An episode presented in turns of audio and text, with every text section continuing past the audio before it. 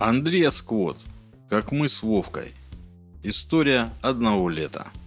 Пара дней прошла спокойно. С солдатами разобрались и покормили их, собрав продукты им на обед всем миром. Витька вообще оказался геройским парнем. Он не стал нас с Вовкой сдавать и списал все происшествие на технические неполадки. За что, конечно, ему влетело не меньше, но от нас ему рабоче-крестьянское спасибо. Мы с Вовкой остались не виноваты, хотя бабка подозрительно косилась на нас. Технические неполадки это вы, говорила она нам, но доказательств нашей причастности у нее не было. В деревне ничего не происходило, так как нам строго-настрого было запрещено заниматься добрыми делами, да и вообще чем-либо. Я вам руки в карманы зашью, чтобы они ни к чему не тянулись. Так и будете до конца лета ходить, как два пингвина, пообещала нам бабка и отправила гулять, чтобы мы не мешали ей с обедом. Мы с Вовкой отправились искать клад в коровьих лепешках. Точнее, Вовка искал, а я с помощью прутика рогатиной выявлял кладоносные. Я уже не помню, откуда мне пришла в голову эта идея, но помню, что я был уверен, что в коровьих лепешках должно быть золото и драгоценные камни.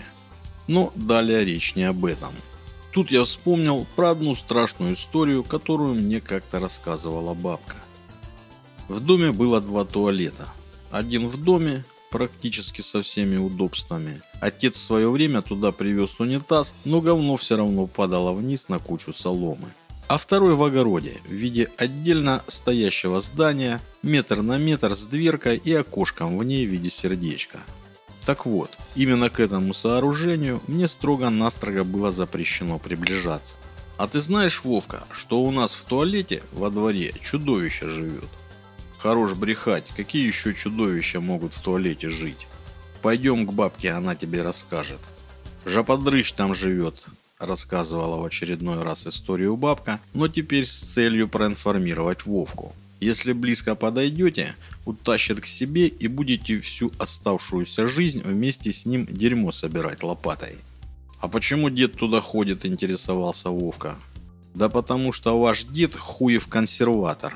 Видите ли, унитаз ему жопу морозит.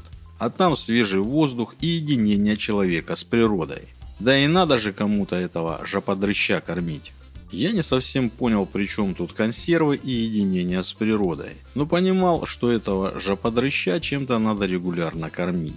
Возможно, теми самыми консервами, про которые упомянула бабка. А зачем его кормить, не унимался Вовка, если он такой плохой? Но если его не кормить, то он вылезет и съест вашего деда вместе с говном. Подвела итог бабка и сказала, чтобы не ебли ей мозг и шли поиграть. Такая перспектива, что его надо кормить, меня всегда интересовала. У нас дома были рыбки, и я с нетерпением ждал, когда придет время их кормить, чтобы взять баночку с вонючим дерьмом, достать щепотку корма и бросить в аквариум. «У меня, Вовка, есть план», – заявил я своему мелкому братцу. Завтра мы идем кормить жоподрыща. А чем? Заинтересовался Вовка. Да хрен его знает, ответил я. Завтра придумаем. Завтра наступило, и мы с Вовкой стали готовиться. Я предлагаю скормить ему кошку. Тут надо заметить, что большой любви к кошкам я никогда не испытывал. А в доме, как вы понимаете, их вообще было дохерища.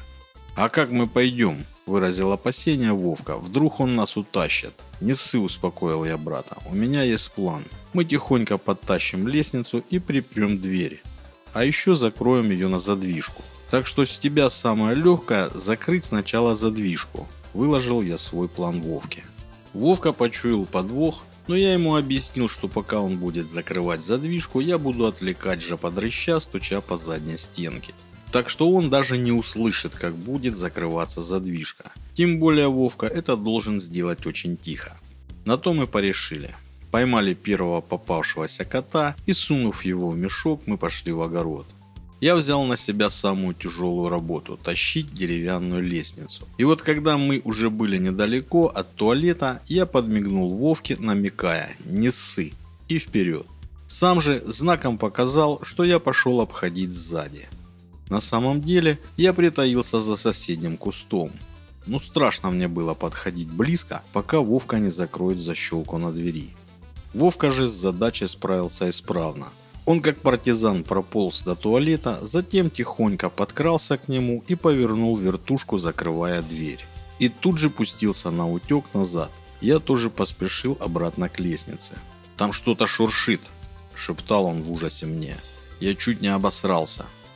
«Теперь помоги мне подтащить лестницу», – указал я Вовке. Мы взяли ее с двух сторон и медленно потащили к туалету. В туалете слышалась какая-то возня. «Он там», – шептал Вовка, выпучив глаза. «Тихо», – показывал я ему мимикой. Еще немного, и мы были почти на месте. Подняв лестницу вертикально, мы толкнули ее вперед к туалету так, что она с грохотом опрокинулась на дверь и намертво заблокировала ее. Из туалета донеслось громогласное «бля» и еще какие-то крики. Мы отбежали обратно к мешку.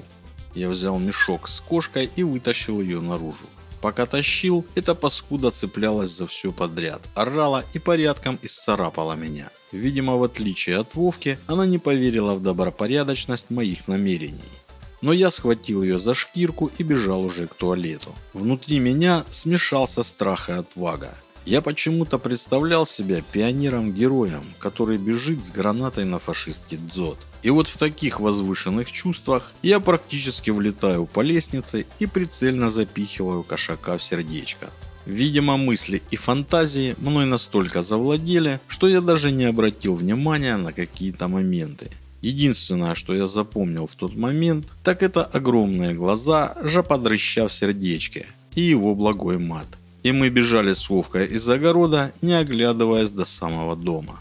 Ну потом мы, конечно, целую неделю были без сладкого и гуляли только во дворе за то, что мы пошли кормить жоподрыща. Но зато дед начал ходить в домашний туалет. Бабка сказала нам, что с жоподрыщом покончено. А туалет чуть позже разобрали. Вот так мы с Вовкой победили этого страшного монстра. И пускай нас наказали за это, но мы чувствовали себя героями.